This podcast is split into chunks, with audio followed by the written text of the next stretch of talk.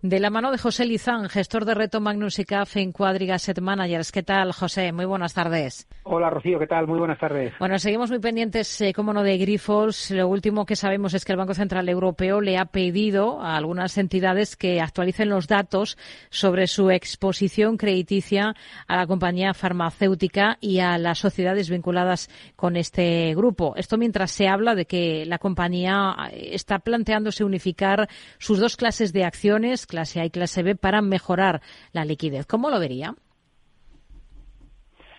Bueno, yo creo que todo lo que sean medidas en la dirección de esclarecer, de, simplificar la estructura, ¿no? Porque al final la estructura de Grifols entre preferentes, eh, participadas, bonos, todo, todo es bastante compleja. Todo lo que sea simplificarlo lo vemos con buenos ojos, ¿no? El, el tema del Banco Central Europeo es lógico, al final 10.000 millones de euros eh, o, o, por encima de los 9.000 eh, encima de en la matriz, eh, más lo que hay en las filiales, es una cantidad de cierta relevancia, ¿no? Yo creo que es lógico que, el supervisor pues eh, trate de saber cuál es la exposición de cada entidad para ver qué impacto puede haber en los balances en el caso de que haya algo negativo, ¿no? Pero bueno, como digo, la compañía también ha adelantado la publicación de resultados a la semana que viene, creo que es, y, y todo lo que sea esclarecer, transparencia, simplificar, pues irá en la buena dirección. Desde luego el conference call que prepararon perdieron una oportunidad eh, muy buena para tranquilizar al mercado, ¿no? Yo creo que, tienen que trabajar mucho para ganarse la credibilidad, se pierde muy rápido, rehacerla es muy muy complicado, ¿no? Hmm. Hoy Grifols ha vuelto a liderar las caídas del IBE, se ha dejado pues casi un 2,5% al cierre de la jornada. Hay otros valores que tenemos en el punto de mira, por ejemplo, Solaria. Sabemos que el Fondo Soberano de Noruega se está replegando en la compañía que está teniendo un arranque de año muy desafortunado. Solo ha cerrado en positivo un solo día de todo este 2024. ¿Estos eh, piensa que son buenos niveles de compra si se confía en el sector a medio plazo en Solaria? Bueno, al final el sector está cayendo, yo creo que por dos motivos fundamentales. Uno, porque ha habido un repunte de yields en este inicio de año, ¿no? Tuvimos un final de año espectacular para todo el mundo renovable en el momento en el que el bono 10 años americano y los bonos a 10 años de, Europa tuvieron un rally impresionante del mes de noviembre al, final de diciembre.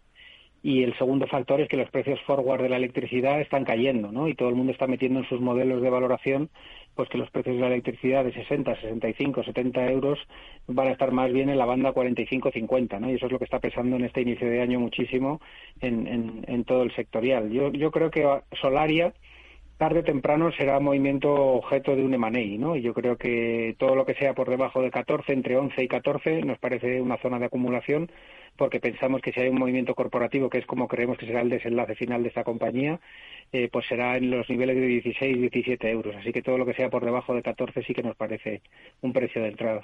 Acciona también lo está haciendo bastante mal en este comienzo de ejercicio. Entiendo que las razones sirven las mismas que nos ha explicado para el caso de Solaria.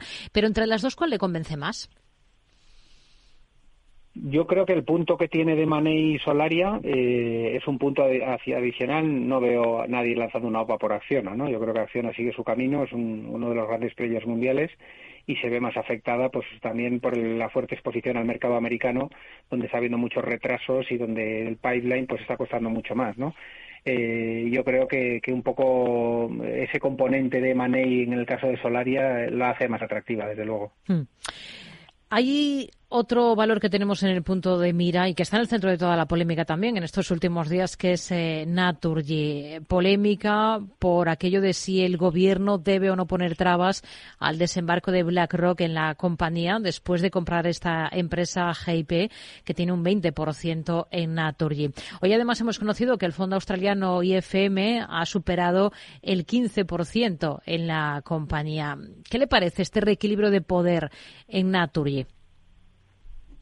Bueno, yo creo que todo lo que sean inversores cualificados dando estabilidad a un accionariado de una compañía española, pues es muy positivo, ¿no? Al final siempre nos quejamos de que la inversión extranjera no entra en el mercado nacional y yo creo que todo lo que sea estos grandes nombres entrando en compañías españolas, pues da estabilidad, hace que el gobierno corporativo y la ESG de las compañías se potencie porque son muy estrictos en todo ello y normalmente vienen a maximizar sus inversiones y, a, hacer que los consejos de administración tomen buenas decisiones, ¿no? Así que yo todo lo que sea entrada de inversores cualificados me parece una buena noticia y sobre todo todo lo que sea inversión extranjera en compañías españolas me parece una gran noticia siempre. ¿Y al valor al, a Naturgy le ve potencial? bueno, está bastante ajustado, pero como digo, muy probablemente estos fondos, que además suelen ser bastante activistas dentro de los consejos de administración, traten de exprimir y de maximizar el, valor, ¿no? Sí que vemos bastante eh, pendiente un poco de catalizadores, ¿no? Se, se enfrió todo el tema de separar en dos la compañía y yo creo que hasta que no se retomen planes activos, ¿no? Que sean catalizadores para el valor, pues un movimiento lateral es lo más normal dentro del grupo a la espera de que pueda haber afloración de valor con algún tipo de movimiento interno. Hmm. Hoy ha rebotado Meliá, la hotelera, más de un 2,5%. De hecho, lidera las alzas del selectivo esta jornada. ¿Le convence la compañía? ¿La tendría en cartera ahora mismo? Bueno, yo creo que todo el sector turismo se ha descontado eh, desde que empezaron los, el sector, o sea, los ISM de servicios a enfriarse a nivel mundial en el verano del 2023, pues eh, no ha levantado cabeza, ¿no? Eh, las propias aerolíneas o la propia Meliá eh, han estado con mucha debilidad, ¿no? Y yo creo que la realidad del sector es bien distinta y sobre todo para las compañías españolas, ¿no? Estamos en un momento muy dulce, en un momento de demanda fortísimo. Quizás a Meliá se le penaliza un poco por no haber eh, cumplido con los objetivos de desapalancamiento del grupo, lleva mucho tiempo retrasando las decisiones de desinversión en hoteles y probablemente eso es lo que haga falta para que la acción salte, ¿no? Pero creo que el sector está barato desde mi punto de vista y la realidad es que la campaña del 2023 eh, fue muy, muy explosiva, no vino la esperada ralentización y todo lo que va de reservas para este 2024 está siendo muy positivo, ¿no? Así que yo creo que, hmm. que está infravalorada y desde luego ir hacia la zona de 6,60, 6,70 me parecería razonable.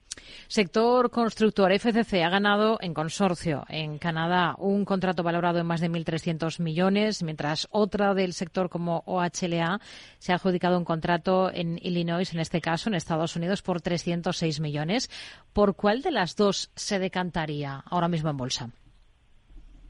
Bueno, a mí me gusta mucho más el perfil de FCC, sí que sé que es una compañía eh, pues eh, más aburrida por la iliquidez, ¿no? Al final el señor Slim tiene un gran porcentaje de la misma, ha lanzado un movimiento corporativo por ella, pero yo creo que es una compañía que está haciendo muy bien los deberes, que se ha desapalancado muy bien, que está en los mercados adecuados, en los sectores adecuados, todo el tema de aguas es eh, un negocio que nos gusta muchísimo y creemos pues que poco a poco va aflorando ese valor, ¿no? Eh, ha estado muchísimo tiempo durante muchos años cerca entre los 9 y los 10 euros, ya estamos en 13 y medio y creo que todo este tipo de noticias van en la buena dirección, ¿no? El caso de OHL creemos que hace falta mucho todavía, hay rumores de ampliación de capital, creemos que hay que ser cautos en el valor. Hmm. Nos quedamos con ello. José Lizán, gestor de Reto Magnus y CAF en Cuadriga Managers. Gracias y hasta la próxima. Muy buenas tardes. Igualmente, un saludo.